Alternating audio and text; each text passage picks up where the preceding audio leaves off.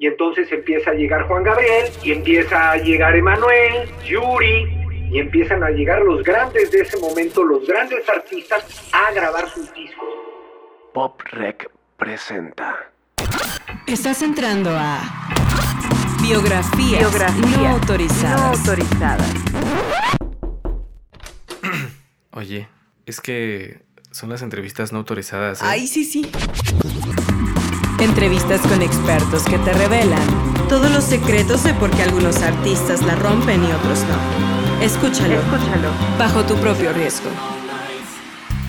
Muy, muy, muy, muy, buenas las tengan todos ustedes y sean bienvenidos en esta ocasión a la última entrevista no autorizada, ¿sí? La última entrevista de esta serie que pudimos hacer gracias a que se fue dando en el camino que los expertos quisieran hablar con nosotros. Ya escucharon, si lo escucharon desde el principio si no, vayan a escucharlo desde la número uno. Fueron este tipo de bonus que fuimos metiendo desde la temporada 1 al final y luego ahora en la temporada 2 y ya la acabamos, de hecho ya vamos a ir por la 3. Eh, han salido las cosas muy bien y la vamos a hacer de verdad. Y bueno, estas entrevistas con expertos pues tuvimos desde eh, directores de videoclips, ¿no? De cortometrajes, abogados, abogados en derecho de autor, que si tu contrato estuvo bien firmado o no con la disquera, que si el disque manager te atoró y, y cómo le hago para zafarme. Psicológicamente hablamos también de qué problemas llegamos a tener los artistas que nos dejamos siempre al final, maldita sea, como diciendo, ahora que tenga dinero y ahora sí ya pr- prometo que voy a, a tratarme bien, me voy a querer. No, no, no. Hay que empezar ahorita, porque si no luego empiezan los conflictos. También platicamos con el buen Timac que nos reveló muchas cosas sobre lo de la voz México y justo para el día de hoy me senté al Zoom directamente para hablar con el maestro Juan Carlos Alonso que para los que no saben quién es y ahora ya lo sabrán, este, este señor fue de esos directores de a de los que estuvieron en la época de las disqueras de verdad, cuando había disqueras que ahora ya ni existen, ¿no? Como Emi Capitol, como lo que fue Polygram, pero él estuvo ahí en, en la decisión de a qué artista firmamos, por qué a este, cómo lo lanzamos, cómo lo podemos vender y su concepto cómo va a ser. Entonces era muy importante hablar con él para cerrar esta serie de entrevistas no autorizadas. Escúchenlo y ustedes aprendan a escuchar, como nos lo dijo el maestro Ernesto Ramos, recuérdenlo en su entrevista no autorizada. Aprendamos a escuchar el 80% y hablemos el 20%, porque así vamos a aprender más. Amigos, aquí estoy. Mi nombre es Juan Carlos Alonso. Llevo más de 25 años en la industria de la música. Yo empecé de, yo estudié eh, la carrera de publicidad en una escuela que estaba ahí en la colonia Roma, una escuela muy interesante porque esta escuela la, puso la Asociación Mexicana de Agencias de Publicidad. Entonces, nuestros maestros eran los ejecutivos de estas empresas de publicidad y bueno, era una escuela muy interesante porque pues, eran los súper profesionales y los meros meros de la publicidad.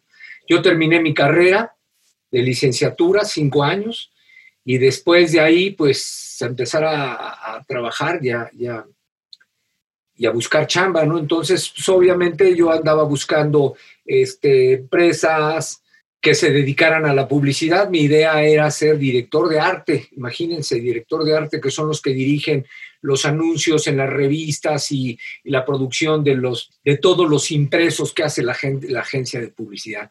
Y yo ya me veía en Nueva York, en John Rubicam, en Walter Thompson, en una de las grandes, haciendo este trabajo. Pero pues la vida te va llevando por diferentes caminos, entonces entré a trabajar a la Secretaría de Radiodifusión, donde hicimos ahí algunas campañas, muy campañas del gobierno, hicimos varias cosas ahí. Ahí estuve un tiempo, luego de ahí uno de mis jefes eh, lo invitaron en un cambio de sexenio a trabajar en el departamento del Distrito Federal y entonces ahí me llevó a trabajar en la estación de radio y hacerles un video y en fin, total que terminé siendo el director de programación de una estación de radio del Departamento del Distrito Federal que ustedes deben de conocer, que se llamaba HOFFM 105.7, lo que es ahora reactor, porque después estas estaciones de radio el gobierno las tomó e hicieron IMER, que es donde juntaron a todas esas estaciones de, del gobierno y las pusieron en un solo lugar. La estación de radio fue muy divertida porque estaba yo en contacto con la música todo el tiempo. Yo solamente me dedicaba desde, desde chavo a oír rock.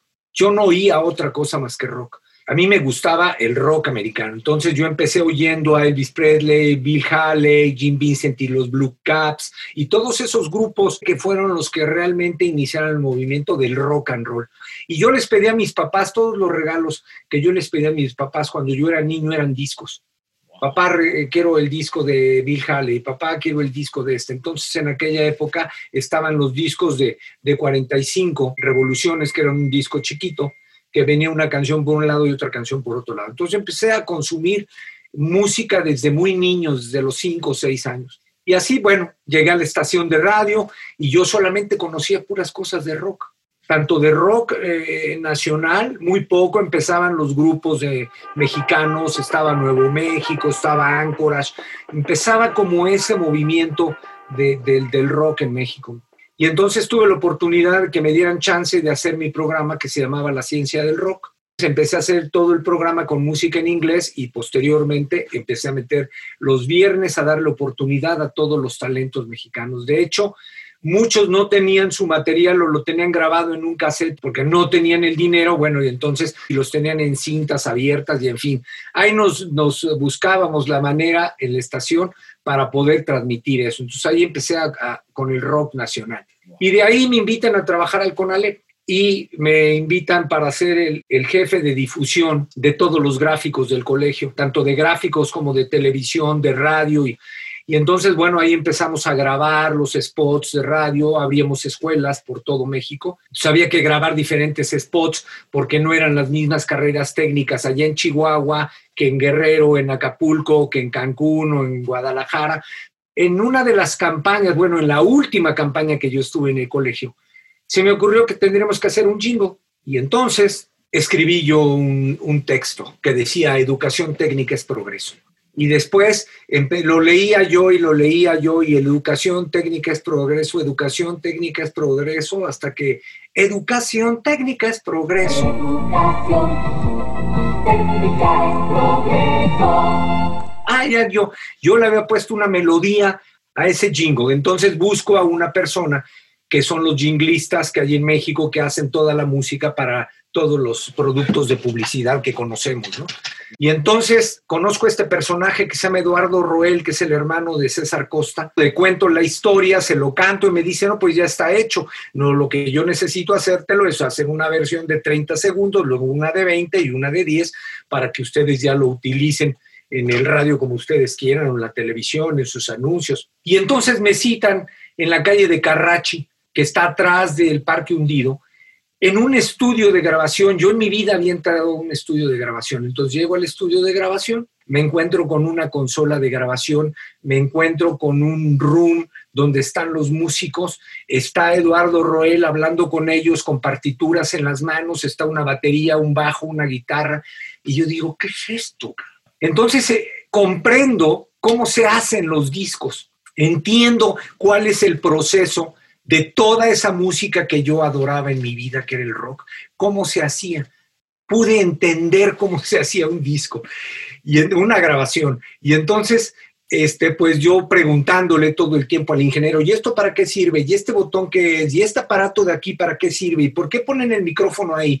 O sea, yo estaba ávido de todo eso y en ese momento dije, esto es lo que yo quiero hacer en mi vida estar cerca de la música. Y entonces termina ese asunto, me encargan un documental del, del colegio que se lo tenemos que presentar al presidente, al presidente de la Madrid. Y hacemos el documental, entonces nos pasamos un mes viajando por todo México, filmamos todo en 35 milímetros y después para editar las películas hay un aparato que se llama Moviola. Ahora ya son moviolas electrónicas, que es los equipos que, que ahora se usan. Antes era un aparato mecánico que tenía uno como acelerador, tú le picabas ese acelerador, corría la película y en una pantallita ibas viendo todo el material. Y yo iba viendo las escenas que, que, pasaban ahí y le dije a Lalo, a ver Lalo, de esta escena a esta escena, ¿cuánto dura? Tanto, y de esta escena a esta escena, pues tanto y tanto. Yo me fui a mi casa, saqué mis discos, Emerson Lake and Palmer, Yes, Rick Wakeman, pues no sé, toda la música que yo tenía, ¿no? Pero saqué las cosas menos conocidas para musicalizar, según yo, ese, ese, ese, ese documental. Y efectivamente hice mi cassette, llegué con ellos y le dije a Lalo, llevaba yo una grabadora y le dije a Lalo y a Goyo, que era el editor, a ver, a las tres tú, tú echas a andar la moviola y yo le pongo play a la grabadora y vamos a ver qué sucede con la música. Entonces, una, dos y tres, y pues ya la aplastamos play. Y entonces Gregorio Huerta y Lalo Roel se quedan así admirados y me dicen, maestro, ¿de dónde sacaste esta música? De mi colección de discos de vinil. Y este, no, hombre, la música está increíble, le queda perfecto esta del mar, que, en fin. Y entonces Lalo era músico y entonces me dice, pero no podemos usar esa música porque la música tiene derechos. Yo no sabía de derechos ni de nada. Terminamos el documental, lo musicaliza Eduardo, padrísimo, le metimos las voces de los, del locutor, padrísimo, lo pasamos en los estudios Churubusco, en una sala especial, en una función especial para el presidente de la República y el, el documental fue un éxito total. Y entonces yo renuncio al CONALEP. Yo me quiero ir a los Estados Unidos a estudiar para ingeniero de audio. Punto. Renuncio al colegio, me liquidan y tal. Pero quedaban ahí un par de cositas de, de, arreglar y Eduardo llamó al colegio a preguntar por mí y le dijeron que yo ya no estaba, que había renunciado. ¿Cómo que renunció? Sí. Oye, ¿tiene su teléfono? Cosa rara, no tenía mi teléfono, no había celulares, ¿me entiendes? Pues me busca y me dice que, cuáles son mis planes, le digo que yo me voy a Estados Unidos, y me dice, oye, no, no, no pierdas el tiempo, ¿por qué no te vienes a trabajar conmigo? Y aquí vamos a hacer jingles y tú vas a aprender a grabar y a estar conmigo en bla, bla. Decido no irme a los Estados Unidos, me quedo con Lalo y entro al mundo de los jingles, que son canciones chiquitas de 20 segundos, de 30 segundos, de 40, y lo máximo es de 60. Y entonces empiezo a trabajar con Lalo, Lalo tiene un pequeño estudio de grabación y pum, pum, pum, pum, yo me pongo a grabar en una grabadora Tascam de carreta abierto de ocho canales y ahí empezamos a trabajar, en hacer los demos, que eran los que les dábamos a, la, a las agencias de publicidad. Y yo quiero más música, se me hace muy poquito, 30 segundos, 40. Para esto, Lalo sí iba a estudios profesionales, pero yo me metí más y empecé a buscar eh, mejores estudios y al ir a los estudios más grandes como la GAB, como el estudio de, de, de EMI Capital, como Golden, como pues un chorro de estudios que ya muchos desaparecieron. Golden es ahora el estudio de los Savila Boys. Ahí empecé a conocer a músicos y me empecé a relacionar y yo decía, ese guitarrista está buenísimo. Oye, ¿cómo te llamas? Pues Federico Chávez. ¿Y cuál es tu teléfono? Pues tal es que mira, yo hago jingles. Y, y entonces empecé a armar una cartera de músicos y de estudios y de gente muy interesante hasta que llegó un momento en que yo quería más música. Y entonces me salgo de ahí y formamos una productora, Guillermo Gil, que eran los, eh, los dueños de la GAD, con el papá de Guillermo la mamá Memo Gil, que Memo Gil ahora es otro de los productores más importantes que hay, ha hecho a Bronco, ha hecho a, ha ganado Grammys, es, es mi compadre somos compadres, yo soy el padrino de su hijo Eduardo. Y entonces formamos una pequeña compañía que se llama La Ciénega. Y ahí en la compañía la mamá de Memo administraba el estudio, pero solamente lo administraba en la mañana porque en las tardes tenía otras cosas que hacer y me pide que me quede yo administrando el estudio en las tardes. En la mañana yo trabajaba en la Ciénega, en las oficinas que estaban ahí mismo en el estudio y en la tarde pues hacía lo del estudio. Eh, a lo que quiero llegar es que entiendan los muchachos y la gente joven que está metida en la música cómo la vida te va llevando y te va llevando cuando tú quieres hacer algo me empiezo a administrar la GAB en la tarde y era el, para mí el mejor estudio que había en México. Y entonces empieza a llegar Juan Gabriel y empieza a llegar Emanuel y empiezan a llegar los grandes Yuri y empiezan a llegar los grandes de ese momento, los grandes artistas a grabar sus discos para eh, Mi Capitol, para BMG, para, en RCA, para pues, todas las compañías de discos. Ahí empiezo ya a conocer a los artistas. Y conozco a dos personajes muy importantes en mi vida. Uno es Fernando Riva, que en paz descanse, y el otro es Kiko Campos. Ellos fueron los, son compositores para mí de el mejor compositor para mí, para mi gusto de letras y de manera de componer es Fernando Riva, que en paz descanse. Procuro olvidarte siguiendo la ruta de un. Eh, entonces Fernando me invita a trabajar a Ricam, que es una productora que están abriendo y que ve que yo ahí en la Ciénega pues veía cosas de administración y veía cosas creativas y los músicos y el estudio. Total, me convence, me voy con ellos. Memo Gil se enoja mucho conmigo porque pues, lo dejo a la mitad, le, le, quito la escalera a la mitad de la pintada de la pared.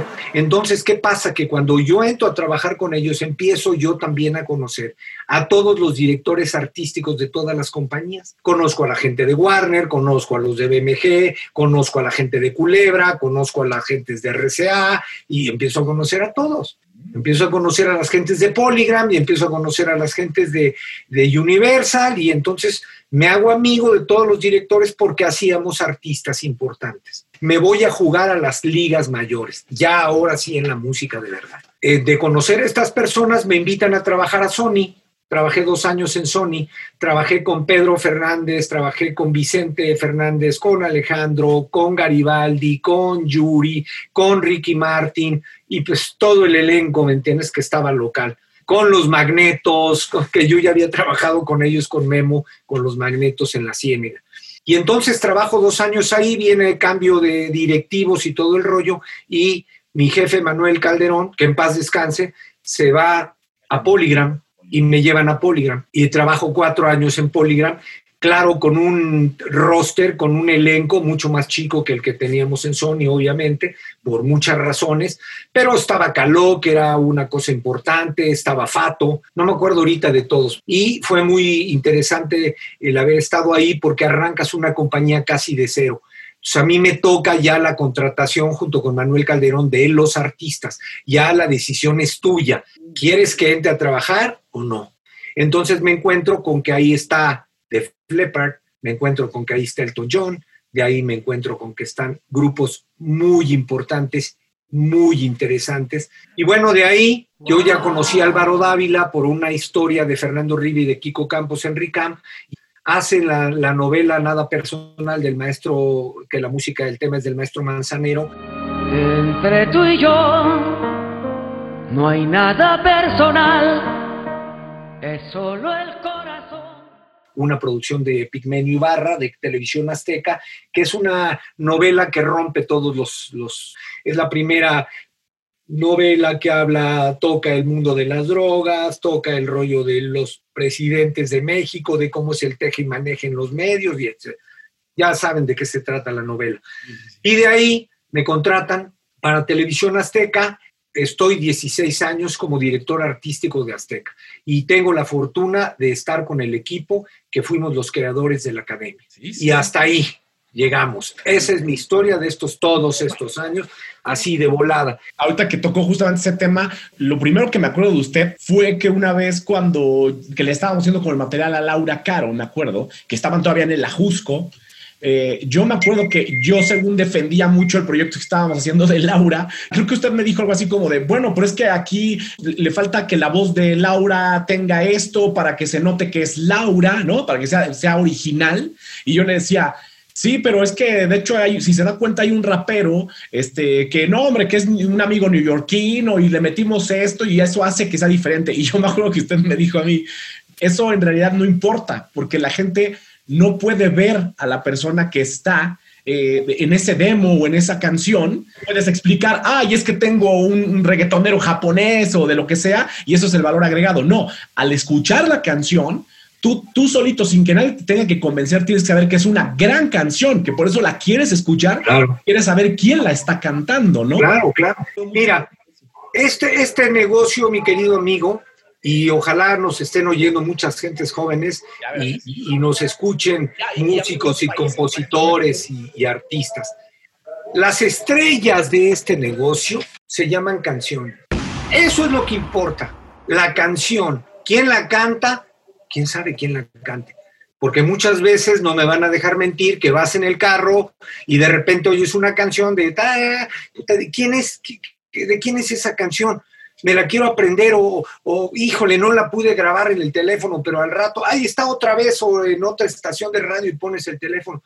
Y llegas y le dices a la gente, oye, ¿de quién es? Ya ves que ahora hay un, hay un um, sistema que te dice quiénes son los que cantan, ¿no? Sí, sí, sí. Pero en la época que nosotros estábamos no había eso, había que llegar a la tienda y tararearle la canción a la señorita o que ella te dijera, no, pues lo nuevo que salió es, ay, es esta, ¿y quién es?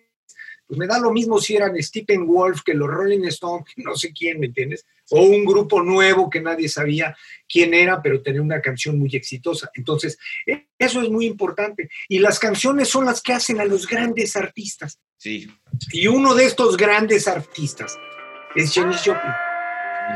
Janis Joplin es una artista con unas características muy especiales, muy especiales. Ella, ella nace en eh, no me sé toda la biografía, ¿ah? entonces voy a tener que echarle aquí. Siempre, siempre le, le, digo a las personas que están conmigo, a los expertos, y platicamos como una anécdota muy buena que se sepan de Janis o de dónde viene, qué, qué, qué, es lo que hizo que ella fuera tan grande. Entonces, lo que usted me quiera contar, maestro, sí. es muy bueno, y yo ahorita le cuento otra, a ver qué. qué... Y, ra y, rápido, para no dar muchos información, pero ella nace en el Port Arthur de Jefferson, en Texas. Esta chava eh, es una mujer que tuvo una vida, ¿me entiendes?, muy, muy complicada. Desde la secundaria, desde que va a la escuela, porque Jenny Joplin no era una chava guapa, no era la chica de lo, ya sabes, de, de, cuando estás en la primaria, la secundaria en los Estados Unidos, la, la típica chava de, de, de, las porristas, que son las guapas, ¿no? De las inteligentes, las nerds, ¿no? Ella se queda como en la mitad de todo este camino y sufre mucho de bullying. Ella es muy criticada, ella es muy lastimada en todo ese camino, ¿me entiendes? Por todo el sistema, ¿no? Y entonces, esto hace que ella se, se encierre en sí misma. Y entonces la gente cuando se encierra en sí misma se convierte en una bomba de tiempo, porque todo lo tienes adentro y estás esperando el momento en que ¡pum! lo saques. Y entonces ella transita por ahí, ¿me entiendes? Oyendo mucha rock y mucho blues, que es la música que a ella le gusta. En esas épocas, nació en 1943, ¿me entiendes? En los 50 es que es el momento importante del rock, es el momento importante del blues, el momento importante del jazz en los Estados Unidos. Tú sabes que el rock viene del jazz, es una derivación y así de estos géneros musicales. Entonces ella se refugia mucho en eso y empieza a consumir y consumir y consumir este tipo de música. Por ahí empieza a tocar, ¿me entiendes? En, algún, en algunos sitios, en algunos lugares pequeños, pero realmente ella la conocemos en el Festival de Monterrey, el Monterrey Pop Music Festival. Y llega ella invitada no era Janis Joplin lo que era, ¿me entiendes? Andaba ahí tocando en algunos bares y, y, ahí se conecta con un grupo que se llama Big Brother and the Holding Company, que hacían música psicodélica estos másters. Entonces se junta con ellos, empiezan a hacer algunos experimentos, se dan cuenta que Janis va mucho hacia el rollo del blues y hacia ese rollo. Entonces, pues empiezan a trabajar eso y se presentan en el Monterrey Pop Music Festival y ahí se convierten en la banda. Y a partir de ahí, Jenis empieza a tener esta importancia y vienen las canciones, que es donde detona realmente el rollo, porque la gente la conocemos en el Monterrey Pop Music Festival, y de ahí, ¿me entiendes? Una compañía decide grabarla, y entonces vienen, empieza Jenis, eh, y les cogen sus directores artísticos, porque es muy importante que los artistas tienen que entender que hay unos señores que se llaman directores artísticos en las compañías de discos, que son las gentes que vemos a los artistas y pensamos qué es lo, mejor que les queda. En el caso de Janis, que era mucho blues, pues buscaron a este, compositores de, del género y empiezan a buscarle muy buenas canciones, ¿no? Es una de sus primeras ca canciones es este, Ian Mommy McGee, es el, la primera rola que, que, que Janis Joplin pone. Esa rola, esa rola es del primero de marzo de 1971.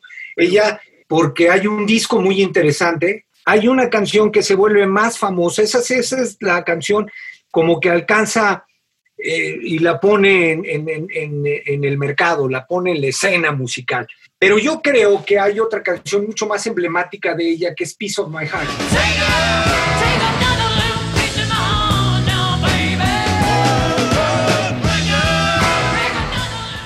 Esa canción a mí me parece mucho mejor canción y yo creo que eso es lo que consolida a ella, ¿no? Viene Cry Baby, también que es otro súper temazo. Eh, Down on Me, Down on Me.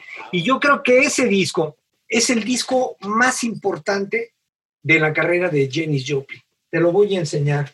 Oh, claro, la- sí, ahí está, hasta como... Este es el original comprado en la época. Este es un tesoro de disco. Lo interesante y lo padre es que cada una de las canciones, ¿me entiendes? Tiene un dibujo relativo al tema, ¿no? Sí, Entonces, por ejemplo, aquí Piece of My Heart, si se pu- puedes ver, se está comiendo un corazón. Y. Summertime es una negrita con un de eso, combination of the two. Y tiene una canción también muy interesante que se llama Mercedes-Benz, Mercedes que no sé si la has oído, claro. que es una canción que está cantada ca- a capela. ¿Y saben por qué está cantada a capela, maestro? La de Mercedes-Benz.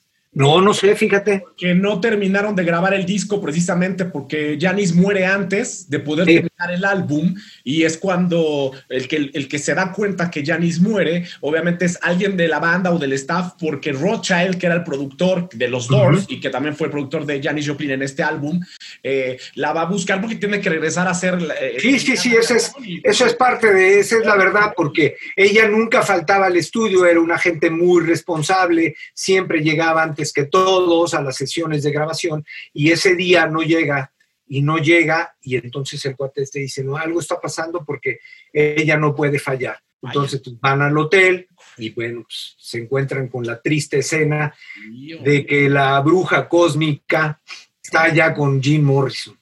No, y no sé si sabe esta anécdota, maestro, este, contándole yo algo sobre esa precisamente, sobre Janis Joplin, eh, donde gracias a que Rothschild, que era productor de los Doors y en este disco de, de Janis, sí los junta, maestro, porque él sí decide que eso sería lo más lógico juntar al rey lagarto con la, la mamá del blues, ¿no?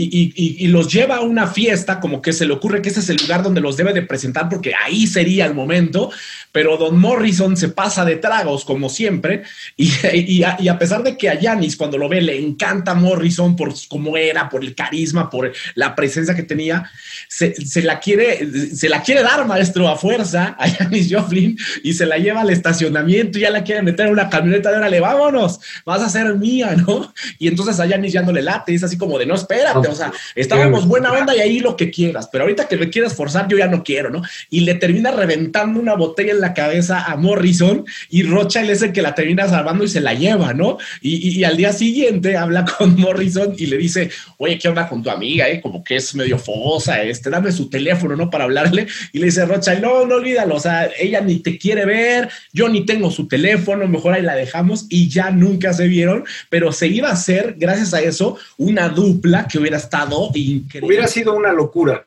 No, Hubiera sido una verdadera locura. Ahora, pues pasa lo que tiene que pasar, ¿me entiendes? Que no debería de pasar y que también es como un mensaje a todos los chavos que tienen un, un proyecto musical, que es cuiden su proyecto.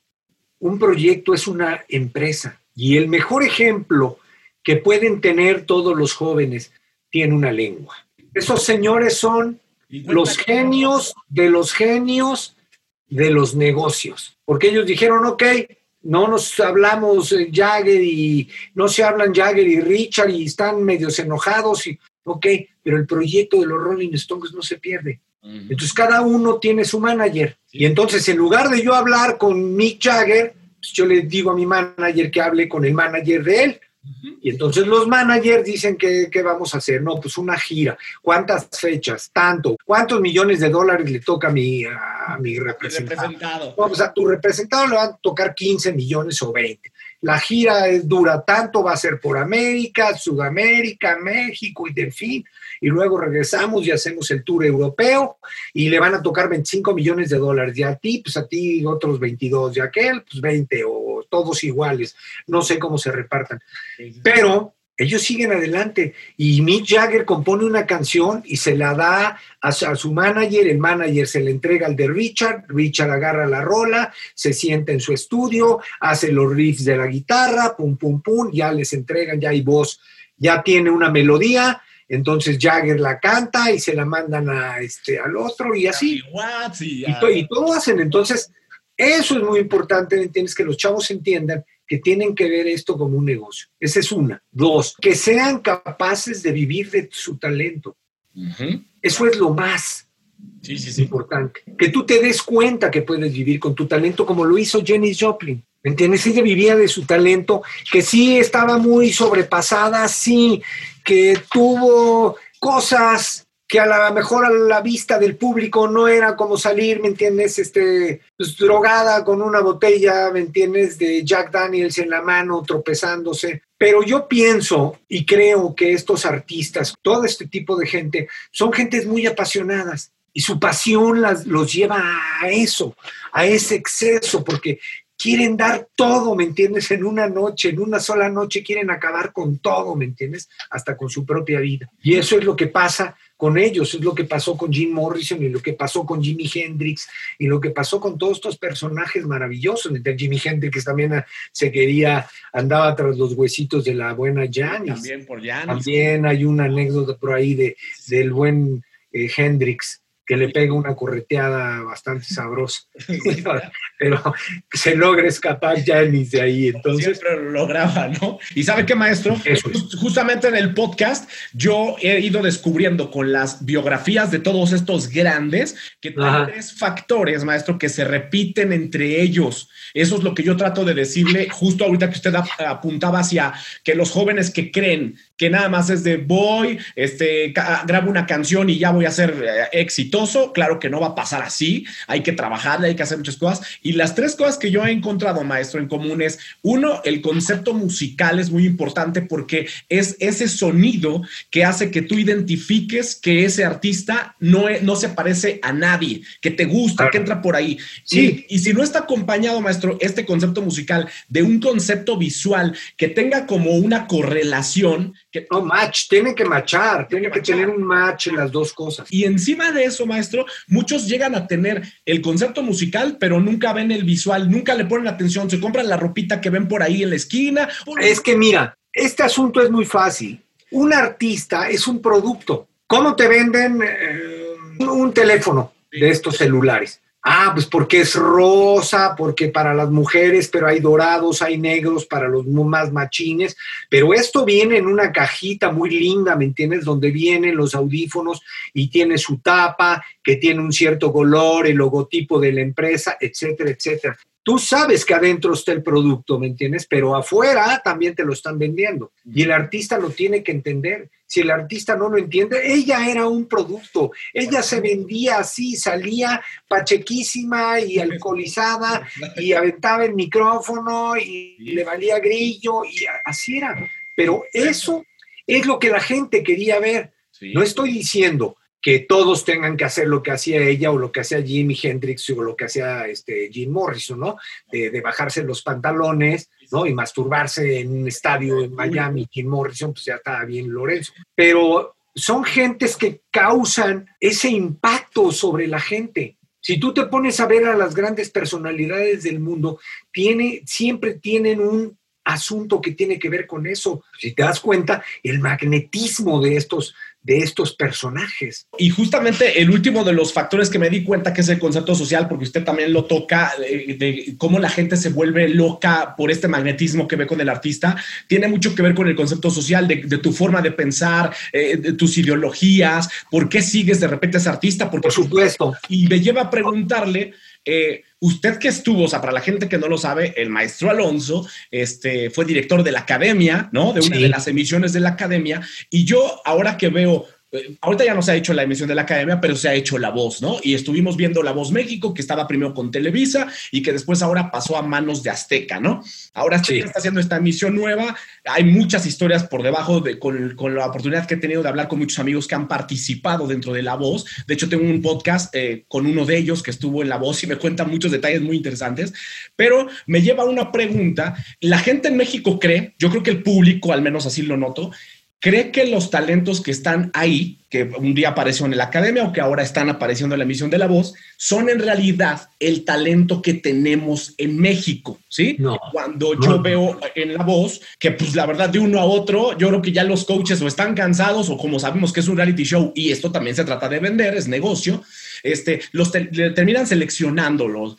¿Usted cree de verdad que esos talentos que están ahí son los, los talentos de mañana? No, pues Es tan fácil, yo estuve en 10 academias. Cada academia metíamos a 14 chicos adentro de la casa. Por 10 academias son 140. ¿Cuántos talentos eh, eh, este, extraídos de la academia eh, son realmente artistas de primer nivel? Yuridia, Carlos Rivera, Jair, Víctor desapareció, Raúl desapareció, Erika desapareció. Ah, está María Fernanda, que está con la Sonora Santanera, que ha hecho una carrera muy interesante. Vamos cuatro, de 140. Llevamos cuatro. Y así vamos a irle buscando y nos va a arrojar que va a ser el 1%, 10. Bueno, serían 14 pero no vamos a llegar a 14. No, Ponle que el 0.05%. Con, justamente con lo que usted me platicaba de su entrevista pasada, eh, yo veo otra cosa que está sucediendo con la pandemia. Las tecnologías obviamente cambiaron. Las tecnologías ya estaban ahí, pero muchos tenían miedo de usarlas.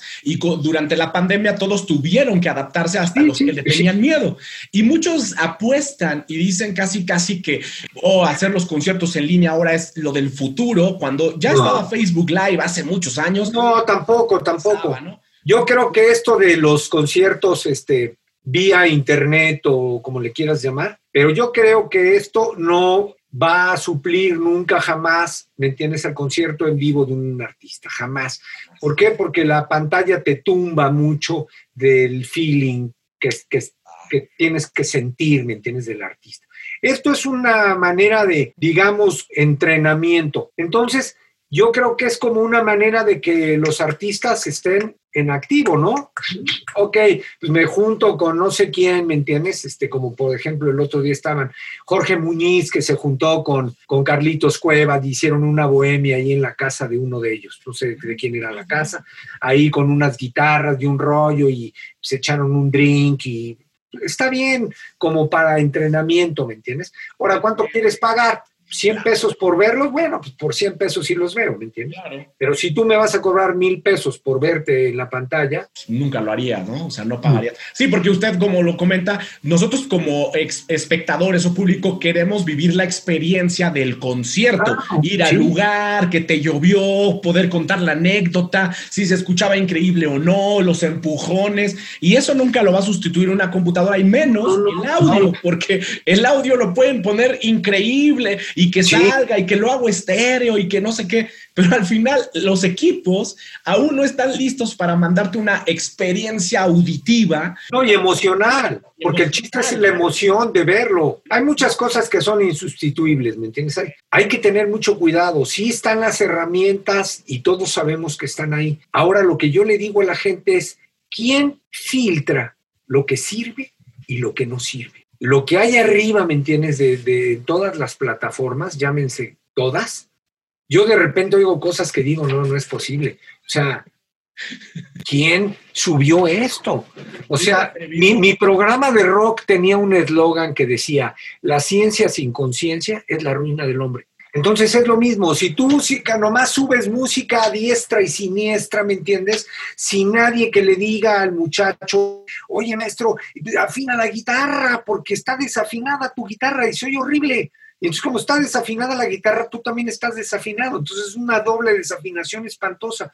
Pero es un chavo que nadie no sabe porque nadie, nadie le ha dicho. No, no tiene guía. Que yo ese trabajo lo hice en mucho tiempo en Azteca, en, en, en bueno, y en Azteca también, de estar ahí, ¿me entiendes?, con la selección de los muchachos de la academia, yo les decía, men, tienes muy buen físico, estás bien, cantas muy bien, empiezas muy bien, pero se te va la melodía ya va, estás cantando lo que se te venga. Y al cantar así ya estás desafinando. Entonces ya la problemática, toma unas clases de canto, prepárate, ¿me entiendes? Ponle, si realmente quieres hacer esto y realmente está en tu corazón y ese es tu futuro, pues do it.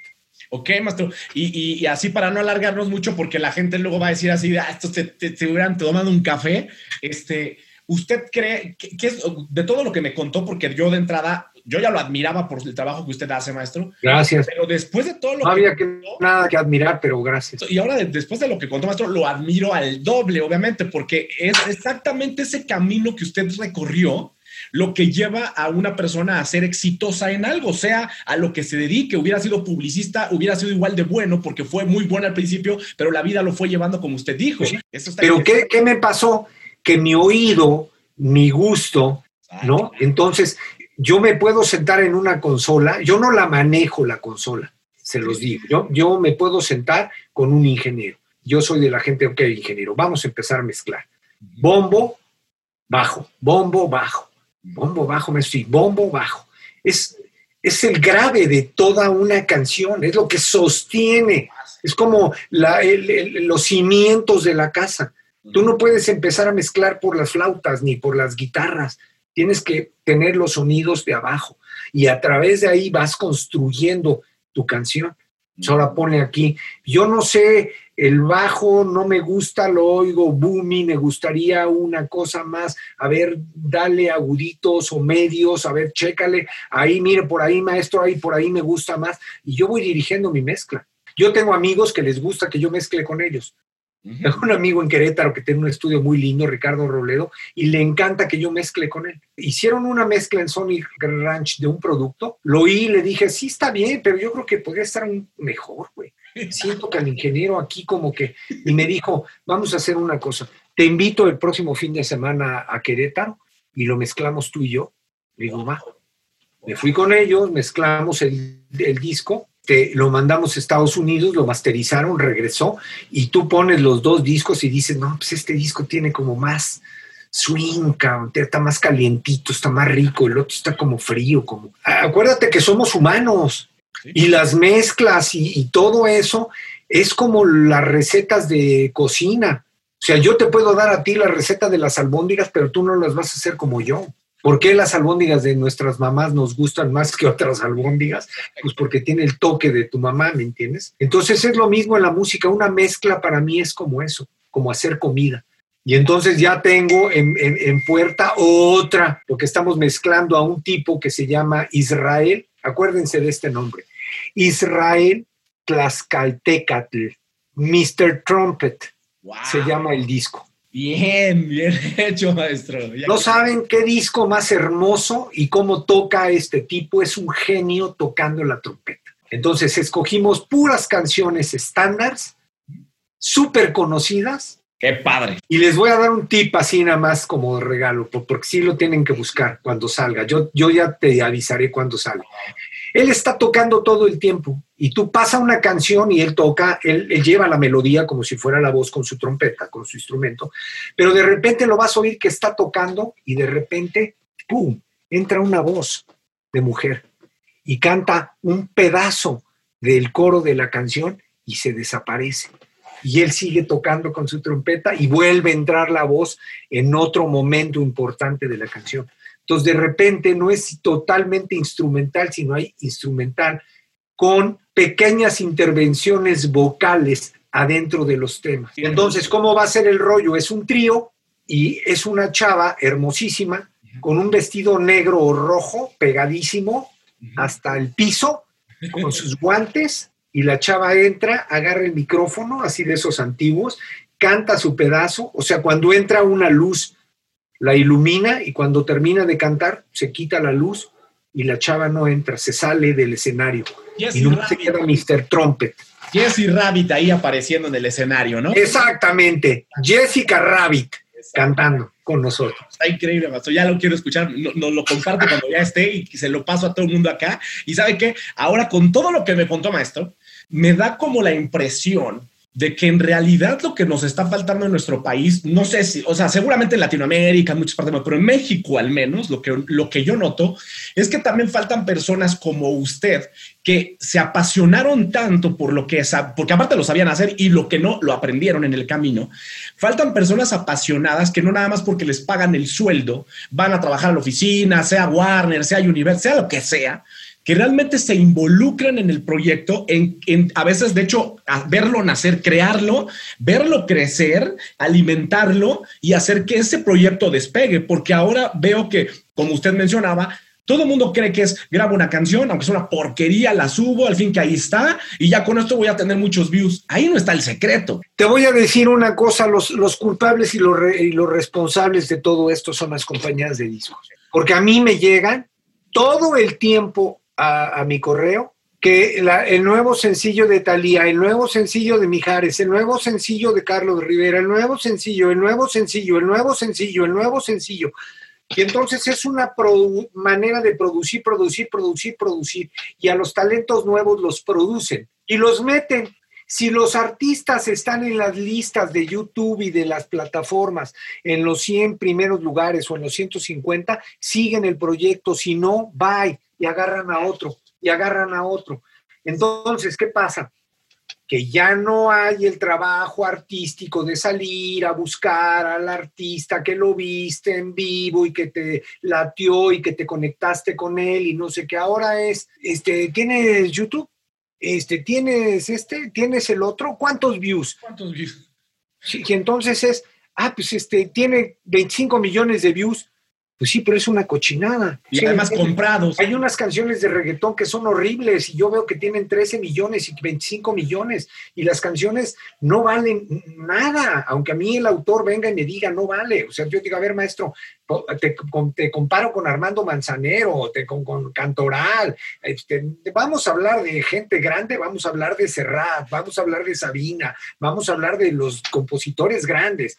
Ahí. Pero un cuate que está diciendo el piqui, piqui, piqui, piqui, piqui, piqui, piqui, piqui, piqui, o taxi, taxi, taxi, taxi. ¿Qué es eso? O sea, ¿dónde está la letra? ¿Dónde está la historia de la canción? O mami, mami, perrea, perrea, mami.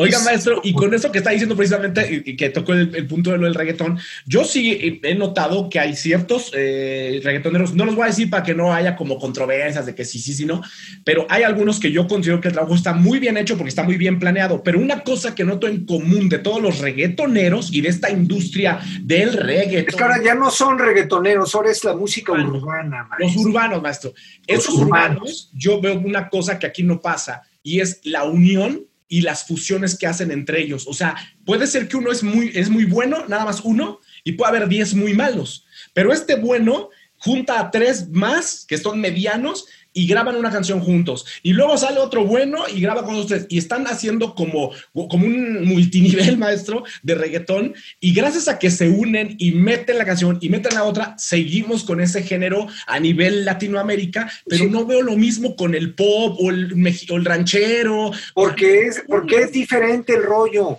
Porque yo siento que necesitan a ocho compositores para hacer una canción. ¿No la puede hacer uno o dos? Exacto. Ah, no, ahora somos ocho. Porque tú pones la y tú dijiste, no, en lugar de él, ¿por qué no le pones la? Exacto. Y ponle un i aquí que le quedaría bien. Entonces ya se van sumando todos. Exacto. Pero para hacer una buena canción nomás se necesita uno. Pero ahora yo veo que este, la canción se llama tal y, te lo digo porque el año pasado estuve trabajando para Televisión Azteca, me invitaron a un proyecto muy específico en la dirección jurídica. Todos me decían, ¿por qué estás en la dirección jurídica? Arreglando todo el asunto de la música, poniendo en orden cosas de música para no tener demandas y cosas, ¿no? Y entonces eh, me tocó la academia, justamente estaba la academia. Entonces le decíamos al, productor de la academia, ¿sabes qué, brother? No metas canciones, no metan muchas canciones de reggaetón porque tiene siete, ocho autores. Y entonces nosotros tenemos que pedirle permiso al autor, a Peter, y luego John escribió otro pedazo, y JP, aparte no se ponen los nombres completos, es JP otro, y este está con Warner, y este está con eh, Luz Ediciones, y este está con Sony, y el otro está con quién sabe quién. Entonces es un problema conseguir los derechos de las canciones para que puedan ser tocadas en la televisión. Ahora, lo hacen también para que yo aparezca ahí. Entonces yo llego, chico, con un nuevo artista y le digo, mira, aquí estoy yo en la canción más famosa de 130 millones, pero ese güey lo único que hizo es poner Puso- una palabra o decir dos tonterías. Y entonces ya se vuelve famoso, entonces lo contratan, entonces ya ahora también es productor. Y como él no es un gran compositor, entonces invita a otros cinco a que sigamos componiendo, ¿me entiendes? Como es, es una jugada y Ah, de, de team. Oiga, maestro, y este, por si alguien que va a escuchar este podcast, que aunque no me lo crea, eh, ya, ya tenemos 20 países que nos escuchan, hasta en Alemania nos escuchan, maestro. O sea que yo quiero que a todas estas personas que están intentando en la industria o ya llevan un rato, ¿no? Y no pasa nada. Ojalá y escuchen todos los consejos que usted dio, todo lo que usted aportó, maestro. Me gustaría que si alguno de ellos quiere contratar los servicios de usted, ¿por qué no? Una asesoría, una consultoría, lo que sea, lo puedan contactar. ¿Dónde lo pueden contactar? En mi, en mi correo electrónico. Ok, pues sí. sí. Alonso Colmillo arroba hotmail.com. Perfecto. Y así llegamos al final de otra entrevista no autorizada y en realidad al final de esa emisión de todas las entrevistas no autorizadas. Ya tendremos más, pero ahora que esté la temporada 3, los invito a compartirlo. Eh, si nos quieren calificar en Apple Podcast ahí con 5 estrellas, son bienvenidos. Si nos quieren comentar algo, de háganlo, por favor. Incluso me pueden dejar un mensaje de voz para que yo haga la biografía que ustedes quieren escuchar, que toque algún tema que a ustedes les interesa o que entreviste a alguna persona que ustedes consideran que debo entrevistar. Así es que de verdad, de verdad, espero que pongan en práctica todas estas cosas. Ya saben dónde contactarnos, arroba somos poprec, tanto en Instagram como en Facebook y en la página web poprec.com.mx. De todo corazón deseo que la próxima biografía trate de ti, de ti amiga, de ti amigo. Saludo a todos los países que nos escuchan. Se sumaron El Salvador, Guatemala, Bolivia, Luxemburgo, a Holanda. Eh, ya he saludado obviamente a la gente de Alemania, la de Estados Unidos, la de Inglaterra, a la gente de Portugal. Eh, a la gente de Chile, a la gente de Argentina, a la gente de España, a, híjole, de verdad, mi memoria me dio hasta ese número de países, eh, ya no me acuerdo, Costa Rica, hay muchos más que se me están yendo de verdad. Gracias a todos por escucharnos, eh, Colombia también, y bueno, nos escuchamos próximamente. Gracias por hacer esta segunda temporada y vamos por la tercera porque quiero y seguiré haciendo las biografías hasta que la próxima biografía trate de ti.